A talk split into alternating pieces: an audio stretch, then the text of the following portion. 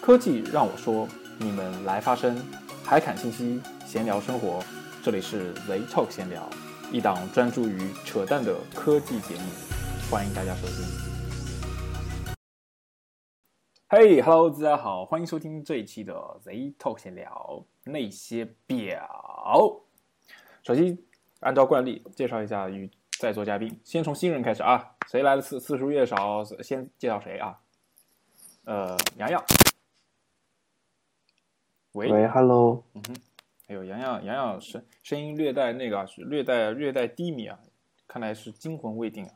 是对，是具体什啊么惊魂呢？我们得下期再聊。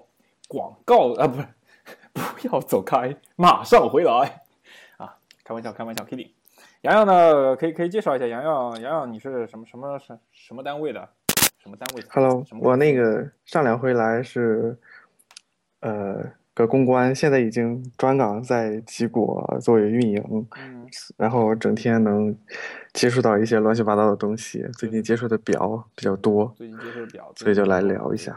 对对对，另外一位嘉宾是我们啊，快变成我们的常驻嘉宾了啊，继李志远、啊阿哥之后，第三位在我在我电台内啊到访次数超过六次的人啊，掌掌声他就是大家好，大家好，我是大头，对，又是我，我又来了。金大头金春伟，金春伟，你是什么职业？报上名来。啊对我是一名摄影师，对，不拍人只拍物的摄影师，不是人的东西他都拍，是人的东西他不拍，是人的东西他合伙人拍，就是这样。好，那么下面来介绍一下我，我是主播，我是赵哲，就是这样。好，我们这一期来说说看什么呢？呃，在这一期我们进入主话题之前，今天有一个突发事件，让我从早上十点钟一直忙活到下午四点钟。什么事情？关于一个数据备份的一个事情。现在我很多同学，高中同学都已经进入了大四的最后的论文编写阶段和各个毕业设计的编写阶段，而这个其中论文和毕业设计的相关资料又是重中之重。在这个时候，我们大多同学都会使用到我们手上的电笔记本电脑或者台式电脑等等的，甚至有些人会用工作站，对不对？对于数据的备份，我电我仅代表本电台要对大家再次提醒一下啊，重要数据备份云端，U 盘硬盘不是保安，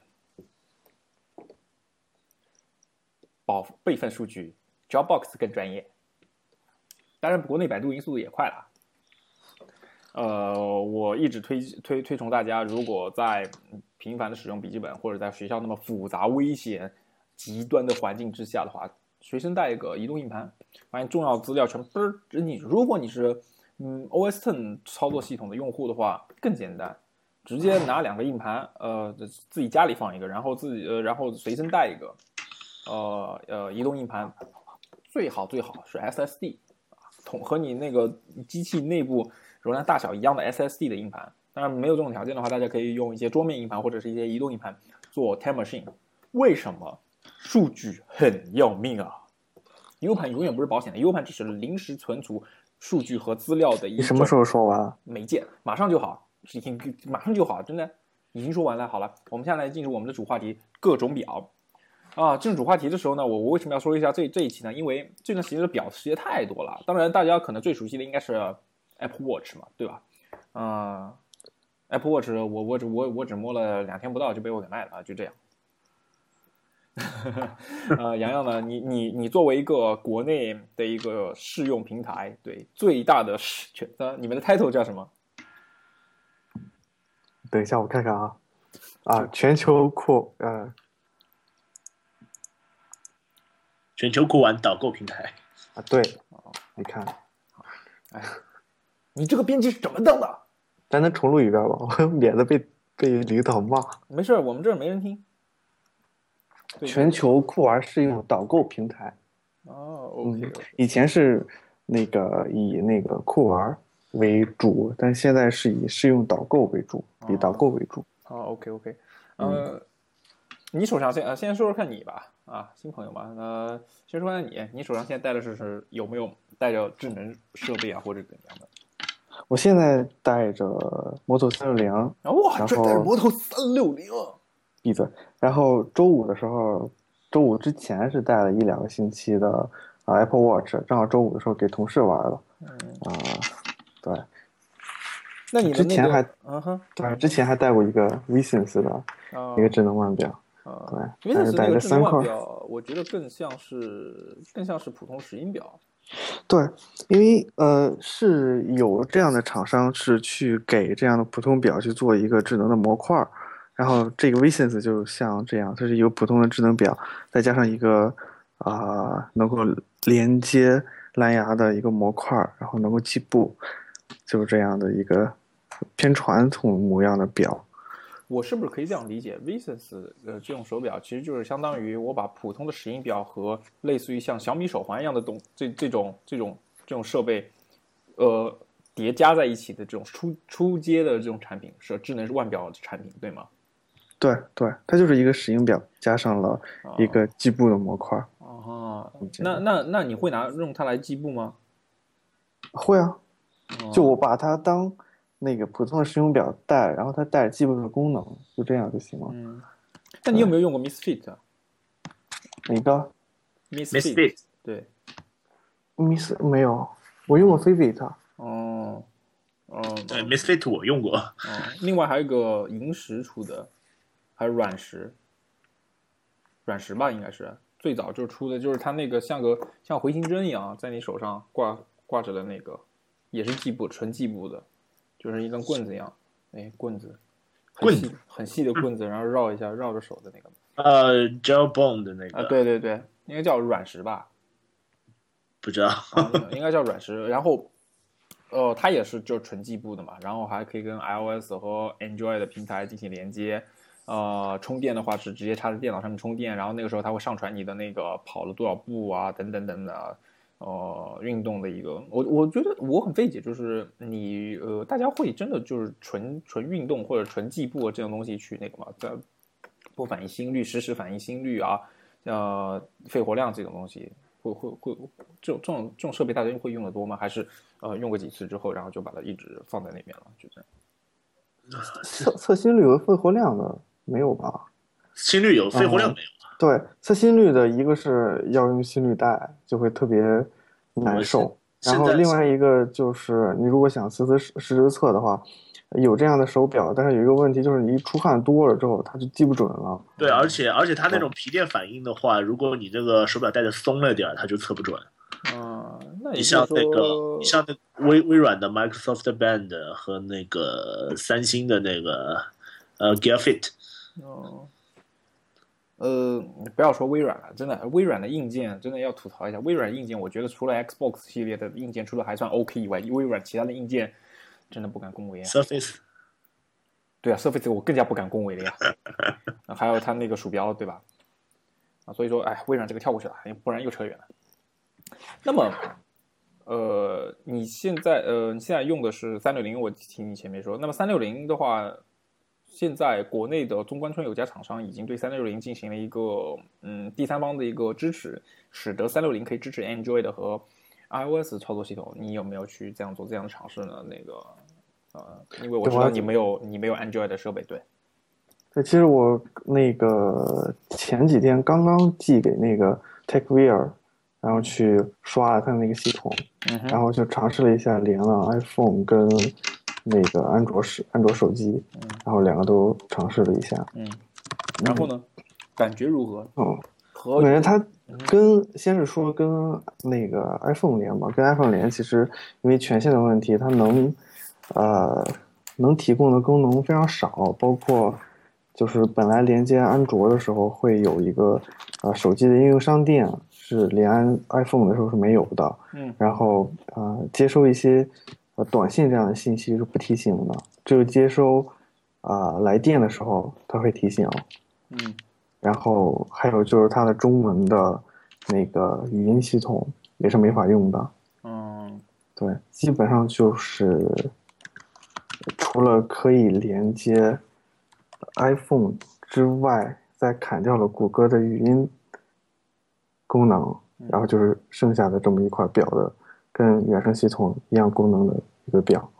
然后连接安卓的话，可能功能就多了，你可以啊通过它的应用商店去下载应用，然后也可以最大的一个啊最大的一个点就是能够支持中文的语音，而且我尝试了一下那个呃识别率还挺高的。哦，对，所以说嗯还是还是就是说它它只是做了一个本土化的一个。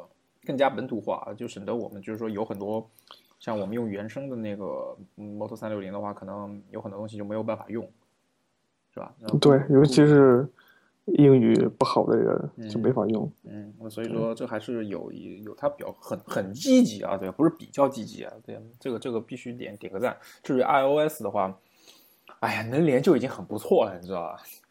对，能连就已经很不错了。这个毕竟，对，我们要知足者常乐，对吧？呃，那么你另外呢，在摩托三六零之前，呃，不，除了那个呃，另外一块手表之外，另外就是带就是相对功能比较强大一点的智能手表有哪一块？那那就是 Apple Watch 了，那就是 Apple Watch 是吧？那 Apple Watch 我们这里先不谈，因为说的太多了，对吧？说的太多了。而且我还挺多槽要吐的呢，吐吐啊吐吐吐吐槽吐槽随便吐，对吧？还有其他的表就没有了吧？其他的是除了 Apple Watch，对吧？嗯，对对对对，没有了，没有了。你你 Apple Watch 的槽赶紧吐啊！吐完之后，我准备让大大大头来来他的 slogan。好，Apple Watch 其实我 Apple Watch 其实戴之前我期待挺大的，但是戴了之后。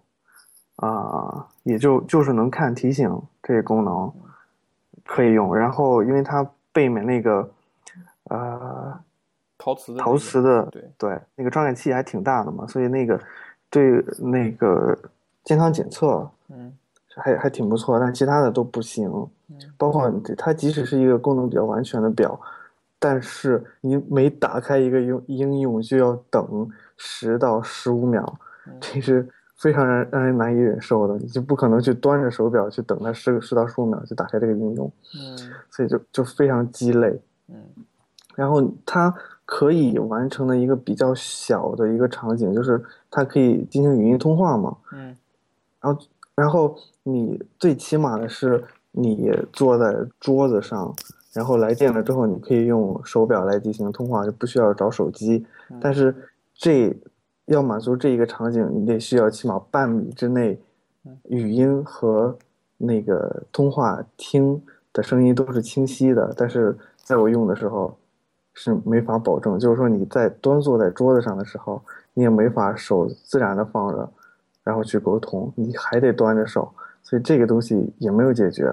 所以我感觉就只有两个功能，一个是看提醒，另外一个就是那个健康监测。提醒那个还挺不错，提醒就是，当他来一个信息的时候，他会先震一下，然后再叮敲你一下，这个时间点你正好会抬起手臂来，然后信息就过来了。然后如果你不抬的话，过一段时间再抬，那个信息就会不会再出现。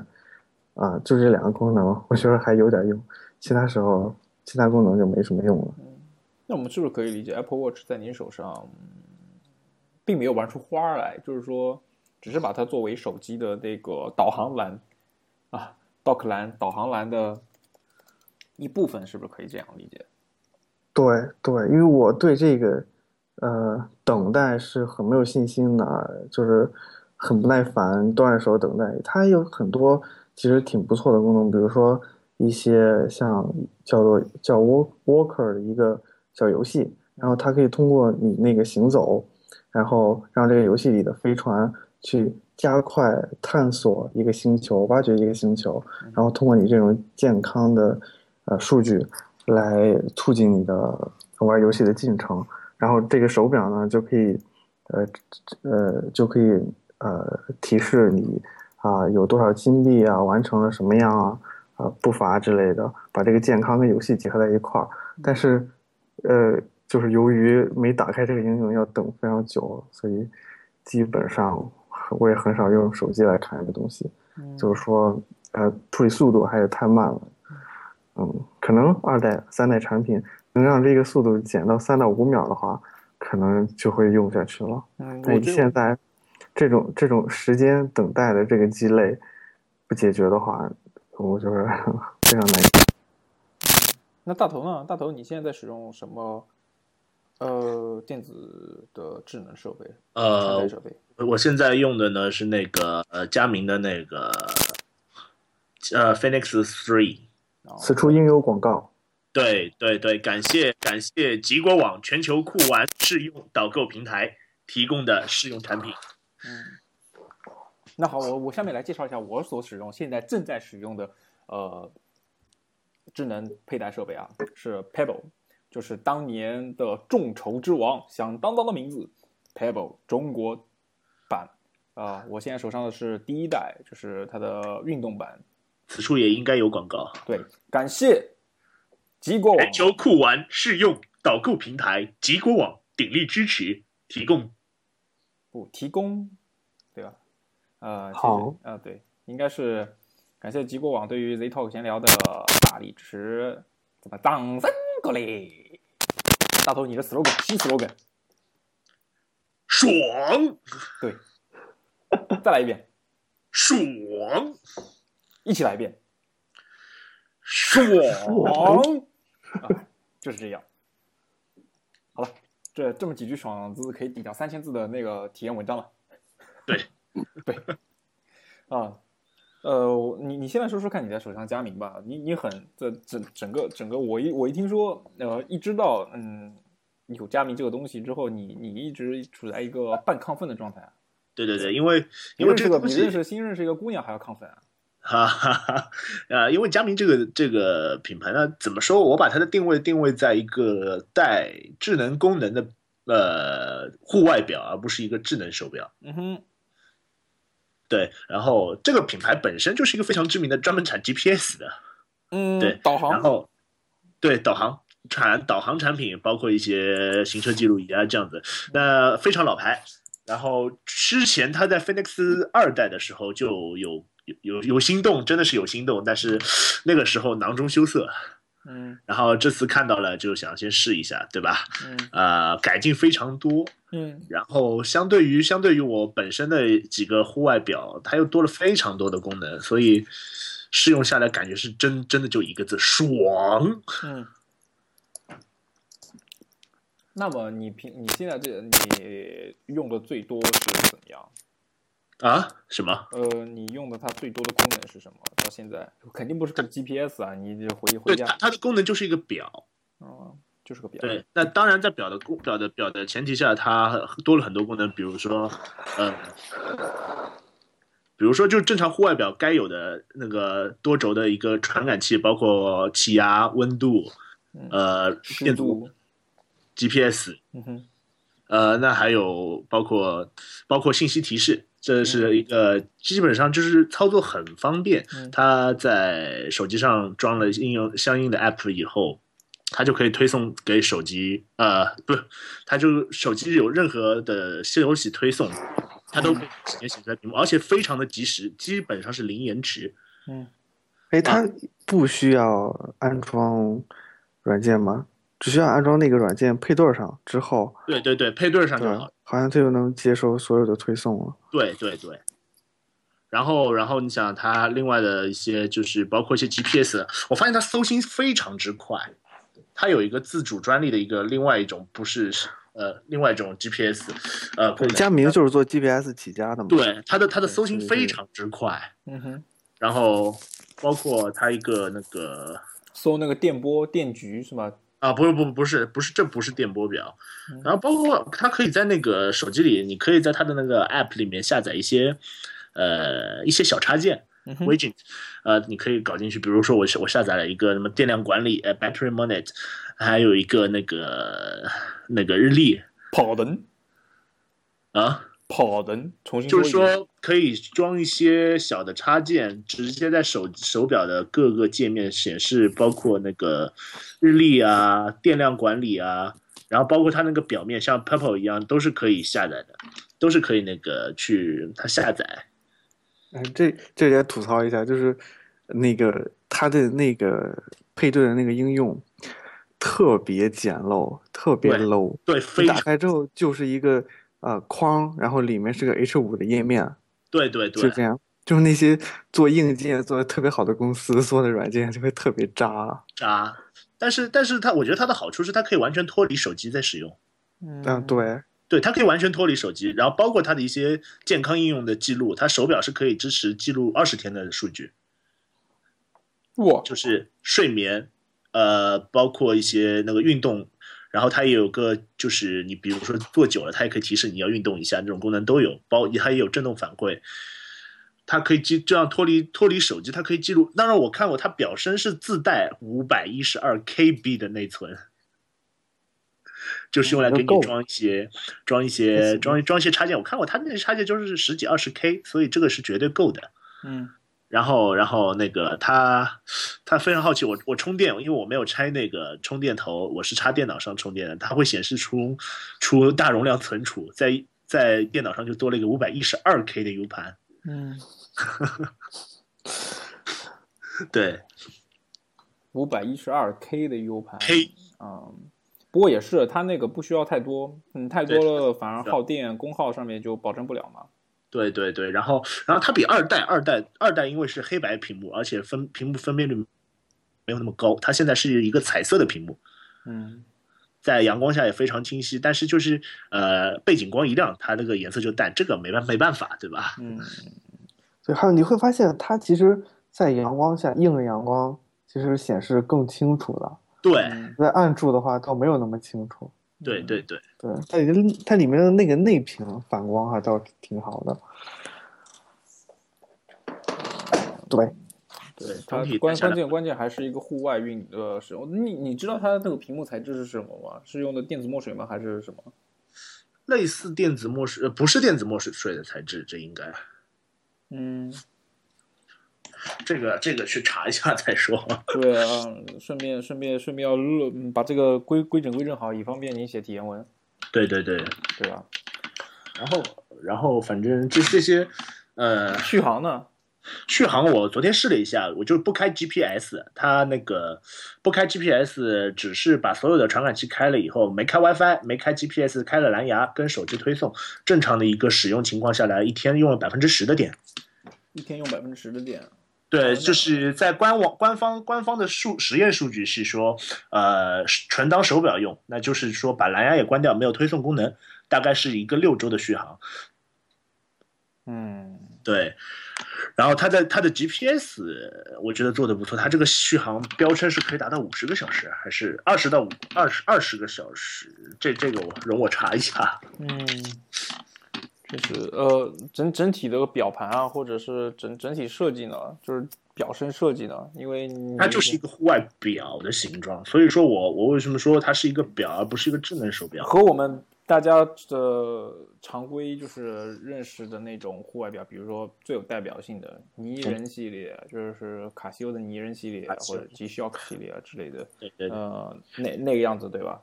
它呃，它这个表，我觉得它做的越来越像松拓嗯，对，那个表。就我我手上的松拓跟它比，它就是一个很简洁的表盘。你像卡西欧，它会在表面加上一些框框啊、嗯框框条条的东西。嗯那它就是和松拓一样，就是一个圆形表面，它所有的内容靠那块屏幕来进行显示。它点阵的一松拓还是点阵的屏幕，像这块的话，就是已经精度非常高了。嗯，就很细腻的是吧？对对，这相对是很细腻的了一个，在手在户外表里我看到过的是最细腻的一款。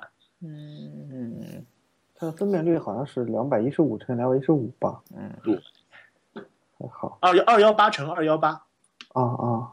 对，它的表盘整整体也是显示成就是圆圆形的，圆形，它就是个圆形，嗯，那不像摩托三六零是缺个下巴的。对摩托三六零真的缺了下巴，哎，这个我这个我很费解，它它它这个下巴这里面装装的是光光感传感器吗？还是想还是什么东西？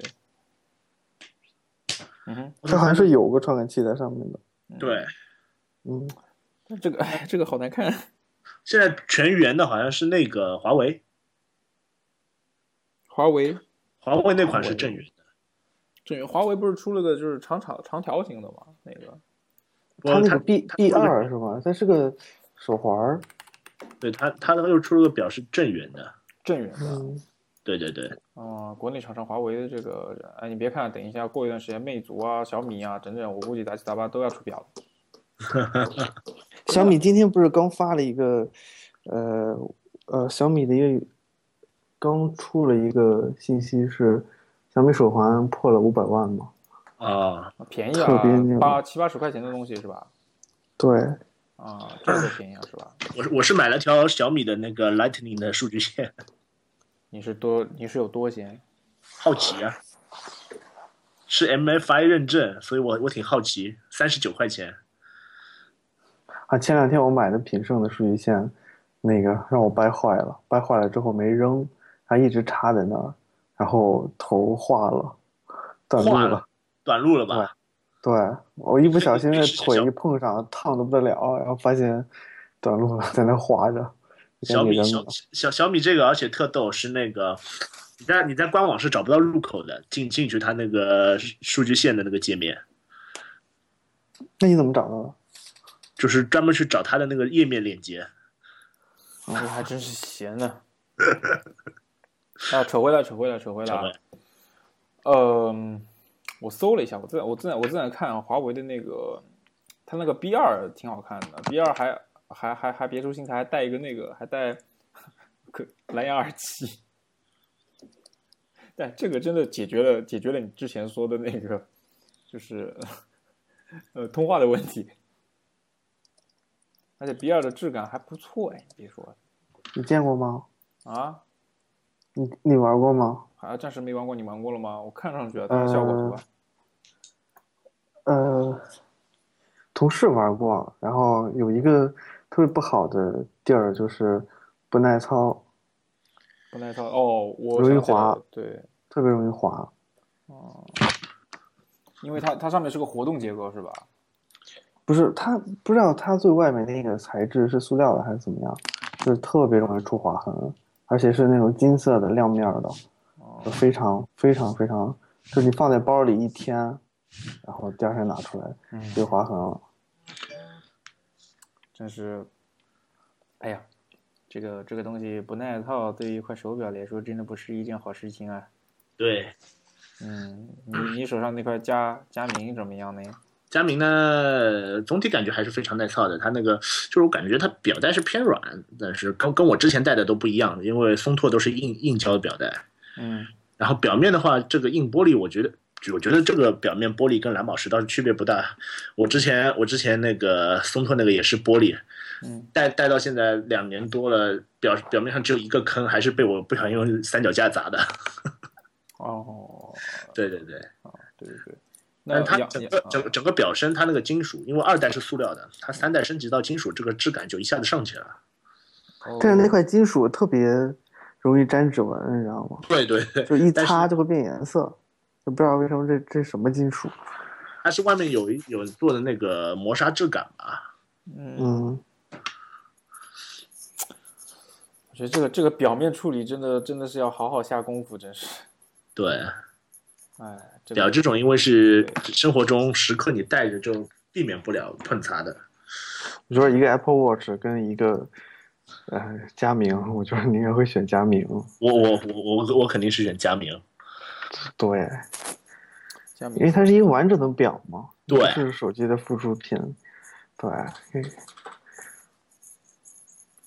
嗯，嗯，好了，你们都说完了是吧？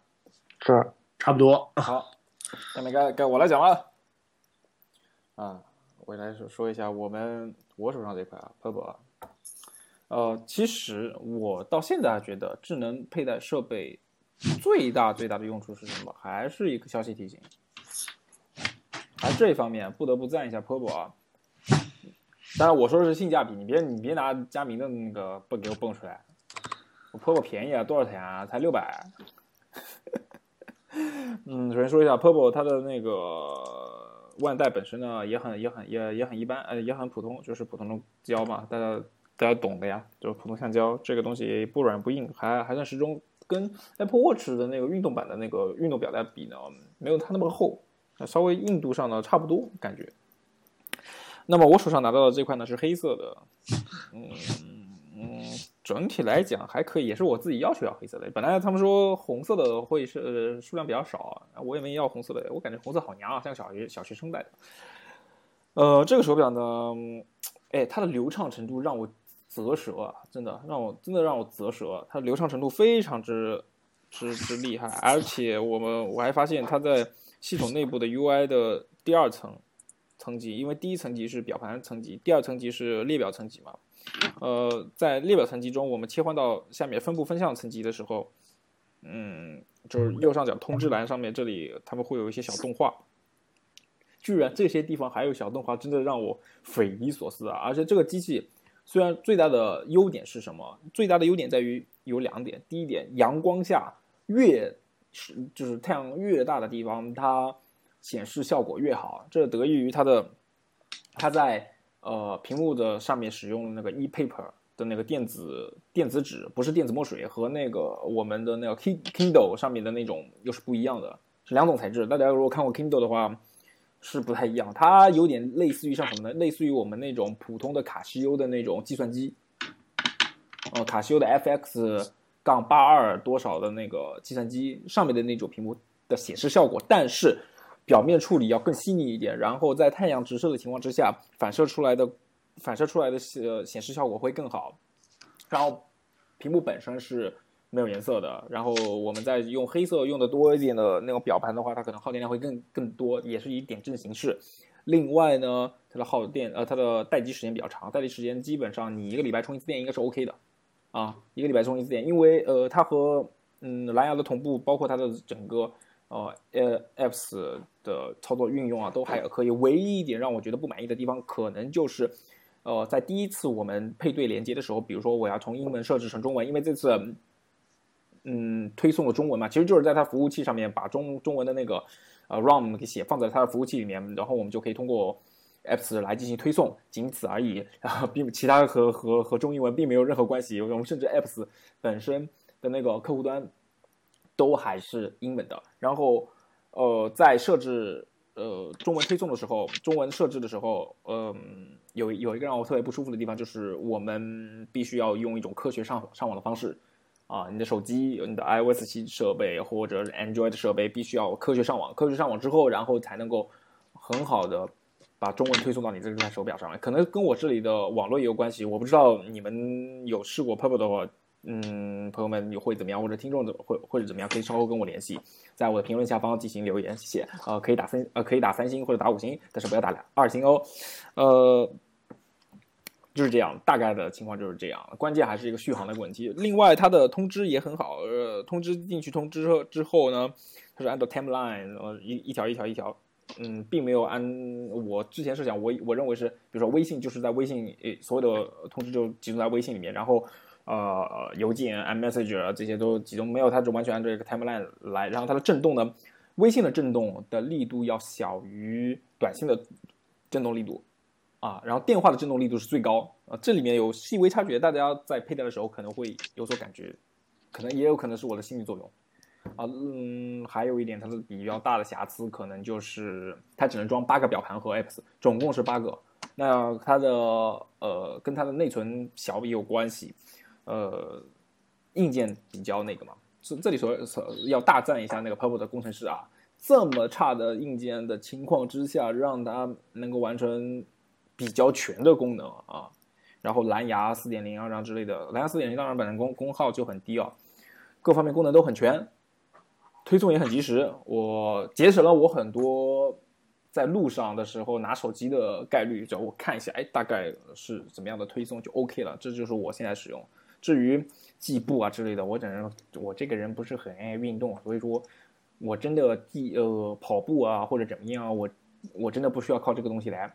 我有夜跑的习惯，还有睡觉，我睡得好不好，不用靠设备，我自己早上起来精神状态、起床气大不大，就直接可以了啊！我我这就说完了。哎哎，你们为什么没有来个掌声鼓励？哎，第一次这么连，第一次这么连贯的说完一句话，一个字，爽。对，好，承接的很好。那好洋洋，轮到你了。哎，我就是你说的那个，呃，呃，怎么说？忘了。忘了是吧？啊，好，呃，忘了就是啊，非常感谢极过网对对于呃本次极过网给予的体验机会。对，就是这样。欢迎大家登录极过网参与呃测试和体验活动，并且关注本人的 Pebble 的体验文章。记得好评哦。我觉得，我觉得这个呃，它运行快，包括提醒之类的啊，还有续航好，就是因为它没有用 Android Wear 或者是 Apple 那么大的系统，而是自己呃去做了一个类似于呃。很底层，很底层的，应该叫什么？呃，嵌入式系统这这种东西，QNX 之后，对，然后所以会导致这个整个系统就没有那么庞大，没有那么复杂，才会实现就比较简单，但是呃快速简洁的一些功能。嗯，你说嘞？对啊，就是因为这样，一方面系统是这样，另另一方面硬件不是很强。才使得它的待待机时间会比较长，对吧？像像加密呃，你像它的电池才多少？才一百毫安，一百毫安呢？一百零三毫安还是一百三十毫安？我忘了，反正就是一百左右，一百毫安啊。还有就是像这个呃睡眠监测这样的功能，呃之前用的那个 Visense 啊，它就。只有一个可能只有一个陀螺仪能进行计步和睡眠监测，然后再加上一个震动的功能，而且它的这个睡眠监测，你第二天醒了监测完了之后，它没有给，它不会给你什么建议之类的东西，就只告诉你啊什么时候睡得好，什么时候睡得不好，但其实意义不是很大。还有一个特别什么的槽点就是，它那个震动你关不了，嗯，每天早上叫你起床，你得非等它震完。才行，但是在我之前用的那个啊，Fitbit Force，那个那个腕表就挺有意思。它那个叫床啊，那个闹铃功能，就是你早上醒了之后，它会监测到你在运动嘛？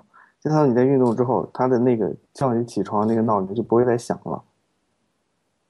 这是一个非常，我觉得是非常人性化的一个功能。嗯，对，它不像那个表。你不管怎样，它都会震，震完之后它还不不停，你一直等它震，呃，震完结束了之后，然后才行。所以就会，它就会戴在你手上，你在干的别事儿，或者说你在跟人聊天的时候，你得必须等它震完。我觉得这是一个挺什么的功能。哎，这个，其实我感觉它其实挺不灵敏了，因为它有个功能就是你敲两下表盘。然后表盘上的那个指针会自动转到那个闹钟所设的那个时间点上，就给你一个指示。然后这个敲就非常难敲出这个指示来，有时候敲三下，有有时候一直敲，就它它可能那个陀螺仪也不是很灵敏。嗯嗯，对。哎，可能它最大的亮点还是在设计设计上嘛。它是一个法国公司，但是找的瑞士去设计去制作的这个表，所以它那个设计它颜值比较高。对，目前为止，我觉得智能手表里面它算长得比较好看的一个一一类。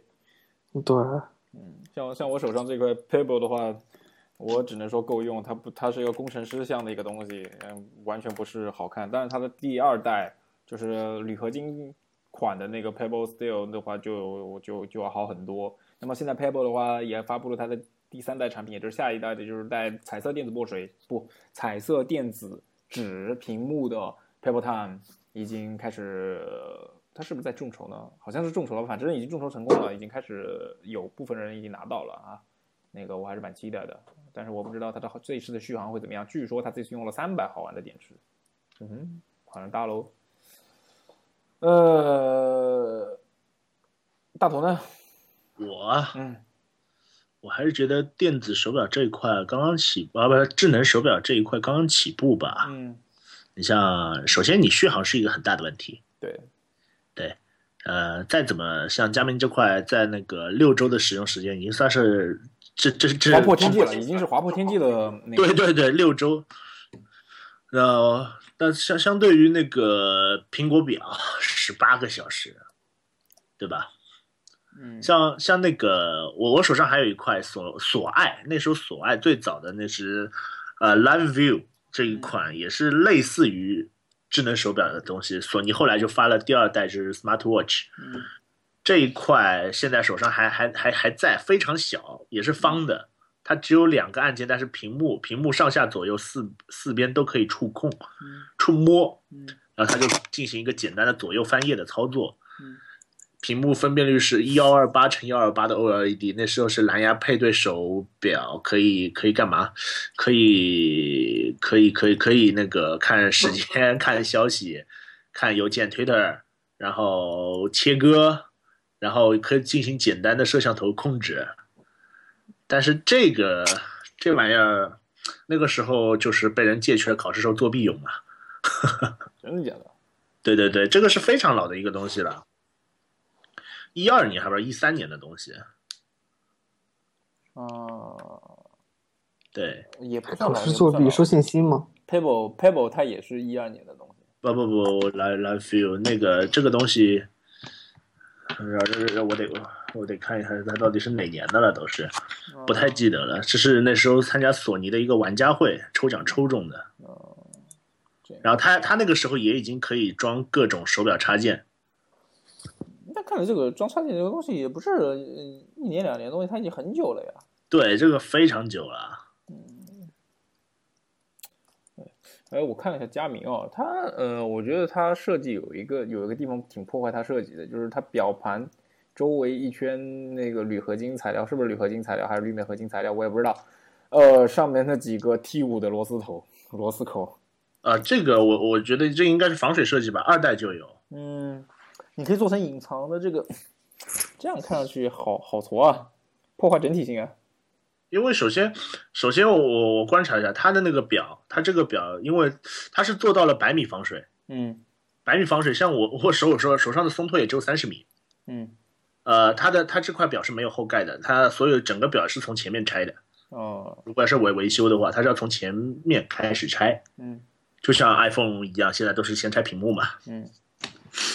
然后这个就要靠，因为做到百米防水，它就要靠比较多的那个螺丝支撑去紧固这一圈防水条。嗯所以他就坐在前面。那你反面反面其实翻过来看看，它是没有太多的空余的地方可以去给它做这个嗯从后面拆。你包括它后面是有那个是有一个夹扣式的那个充电的一个口，四个触点在后边，然后它侧面还有那个气压气压传感器的一个通气孔在旁边。嗯，所以说这个还是后面容。就是容不下它从后面来做这个设做这个它只能从它只能从上面。对对，那从上面的话，相对于一个悬，这不可能像那种表一样做成那个悬盖式的，那只能是通过这种螺丝来做紧固。啊，这样啊，对对对。当然，个人有个人看法，有的人就觉得表面上螺有螺丝就很有机械感啊，没问题，因为这我本来就是个也很喜欢外表，不是一款时装表，嗯所以有的人会会感觉你设计的更粗犷一些，会更加符合一个户外玩家的一个定位。也是也是，对啊，玩户外玩家嘛，呃，耐操耐操。然后它这样设计其实还蛮好维修的。你你你想，你去看一下松拓的表，其实都不好看，真的是不好看。嗯，就是只所以我所以我估计买松拓的人只有男生。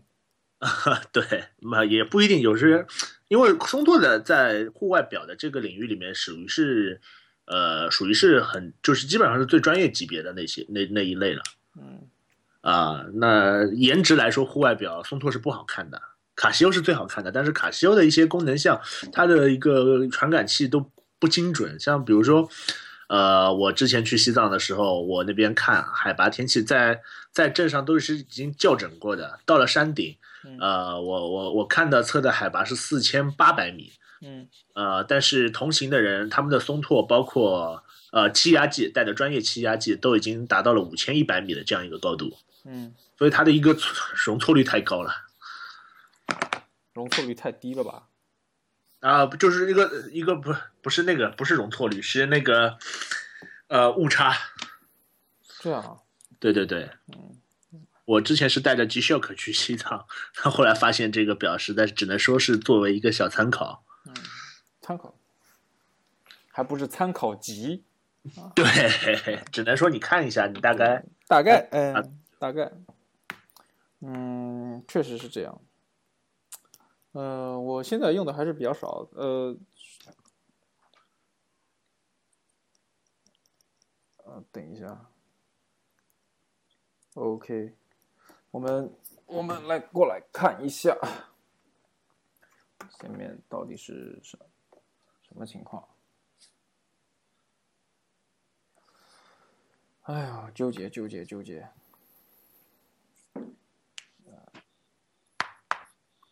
你要说什么？没有没有没有，我还在我还在看松控松呃不是佳明那块表啊，呃还是还是蛮好看的，还是蛮好看的，嗯，总的来说，外表颜值算算高，而且它是一个彩色屏幕。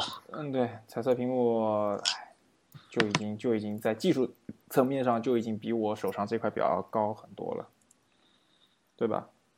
对呀。呃，那好。我们今天就先聊到这里，咱们下期再见。下期我们应该会一起来聊一聊关于，呃，关于什么呢？就是 Cherry 啊，Cherry 之前在它的官网上面，嗯，有过一个活动，你们知道吗？也不是活动了，呃，就是 Cherry 自己的一个。蛮蛮蛮扯的一个一个一个事情，我觉得是应该是配合吧，和就是和小米的那个，呃，机械机械键盘，对机械键盘的这个事情。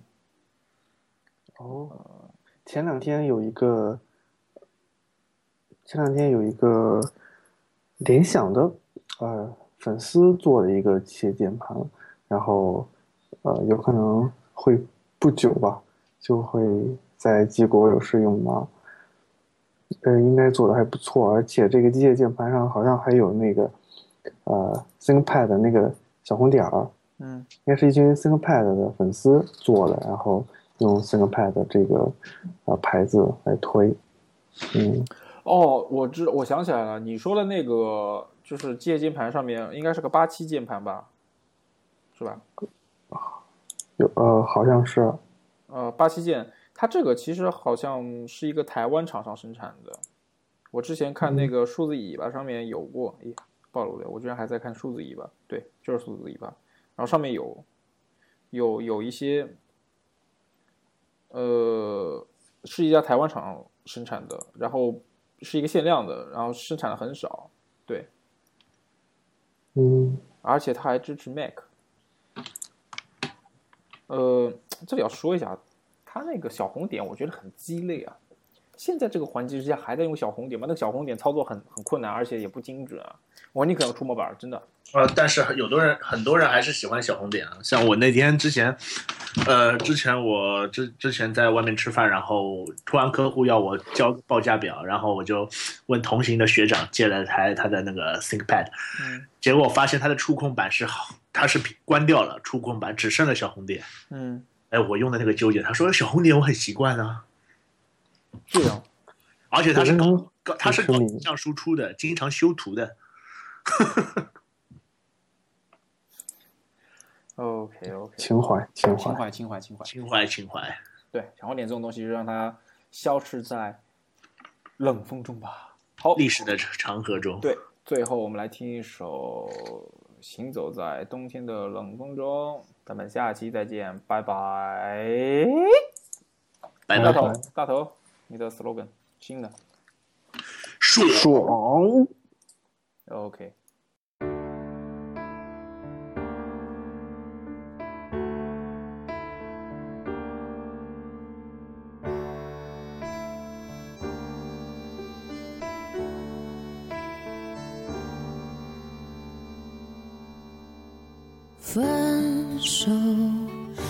口中说出十分冷漠，难过沸腾心中，然后熄灭的火。我以为留下的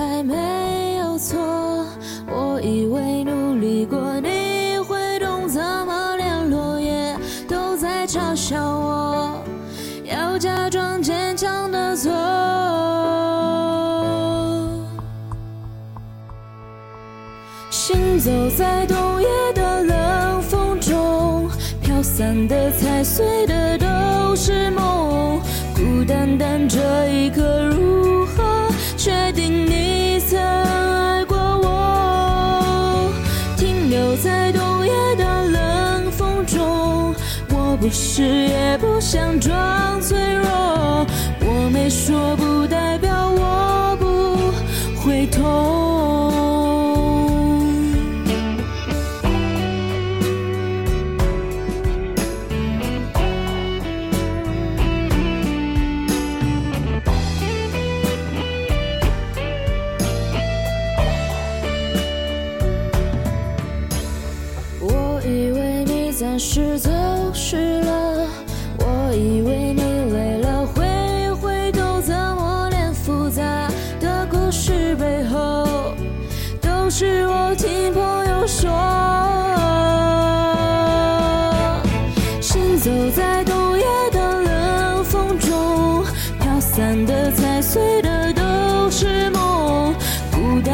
这一刻，如何确定你曾爱过我？停留在冬夜的冷风中，我不是也不想装